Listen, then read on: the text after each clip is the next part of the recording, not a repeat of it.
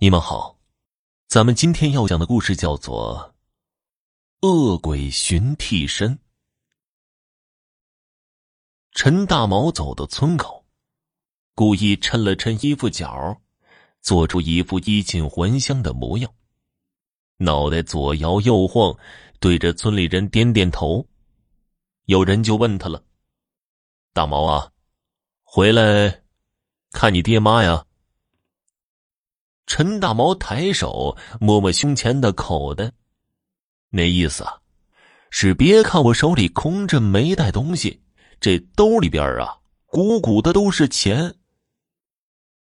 村里人看着陈大毛进了陈家四下开裂的破木门，都呸了一声，说：“这个陈大毛哪儿来的毛啊？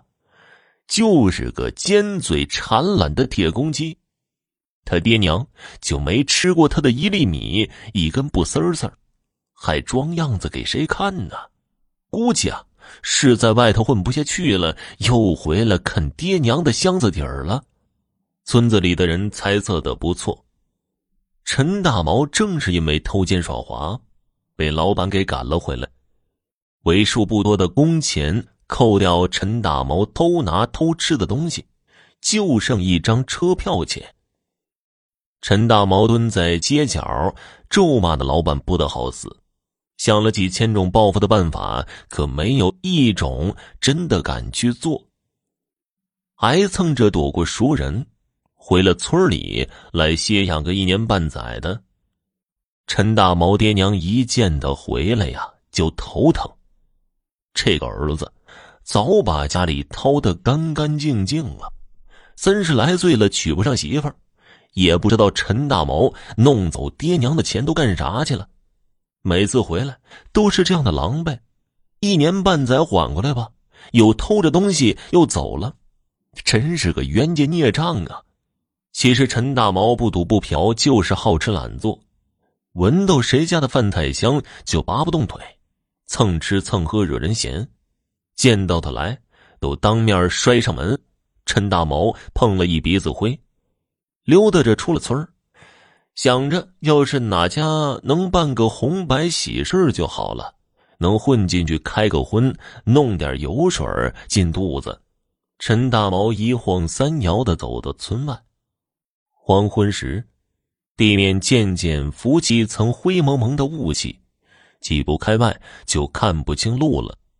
陈大毛嘟囔着：“真倒霉呀，这该死的雾也和他作对。”他一边往前挪动，一边伸手想挥散雾气，忽然耳边传来一阵音乐声，放的还是时下流行的歌。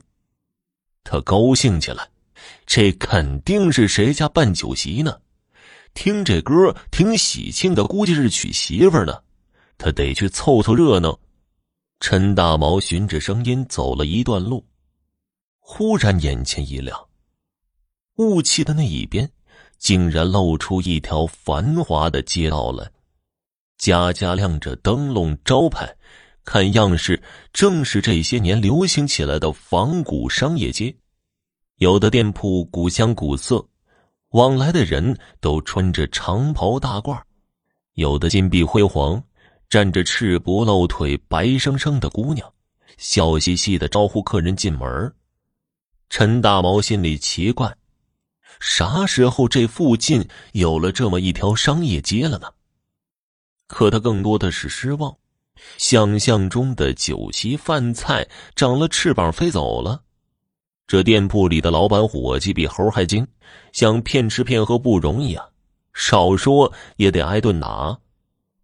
忽然的肩膀一沉，身后传出了一个眉开眼笑的瘦皮猴，高兴的冲着陈大毛就喊哥。哎呀，大毛哥，咋是你啊？我是梁高村的小强啊！我结婚的时候你还吃过席呢，不认得我了？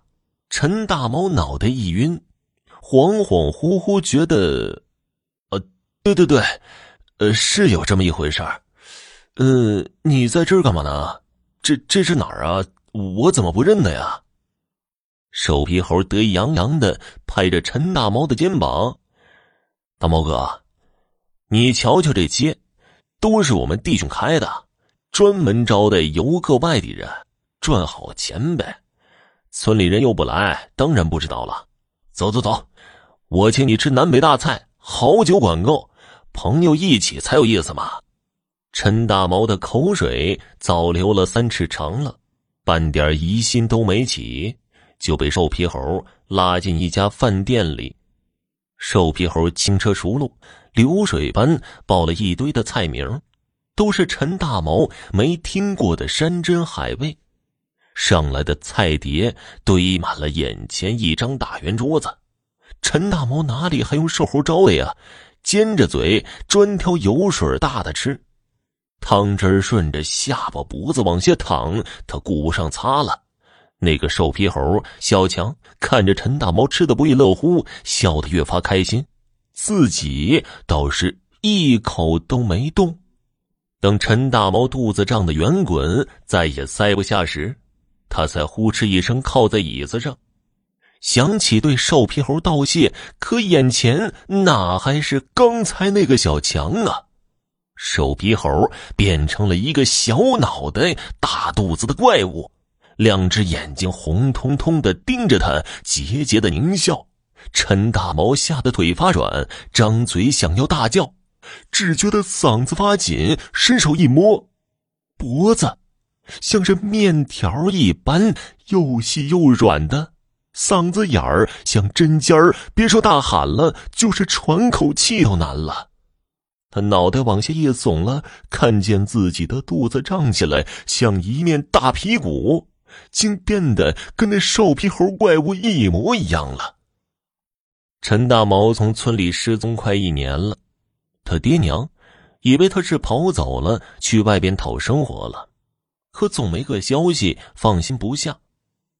直到那一天，村里有个会过阴的神婆看不下去陈大毛的娘，淌眼抹泪，告诉他：“你儿子陈大毛不会再回来了，你也别等了，倒是和老头子个儿子发个空丧，你们俩呀也早安排后半辈子吧。”神婆说：“那陈大毛贪嘴，被恶鬼抓了替身。”他吃了那阴间食水，也变成了一只细不大肚的恶鬼，满肚子装着黄汤浓水，咽不下吐不出，只有抓了如他一样贪婪的人当替身，才能呕出一小口。啥时候吐干净大肚子里的孽食，啥时候才能去转世投胎，还不知道要几百几千年。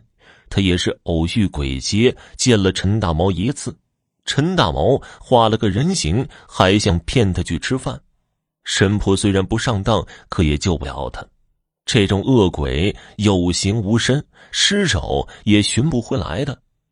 鬼街的出现时机和地方都变幻莫测，活人避之不及，谁敢主动去寻呢？这个儿子已经是鬼非人，陈家爹娘也无奈。只能立了个空坟，留给恶鬼陈大毛吐尽孽食的那一日，魂魄也有个安歇的地方。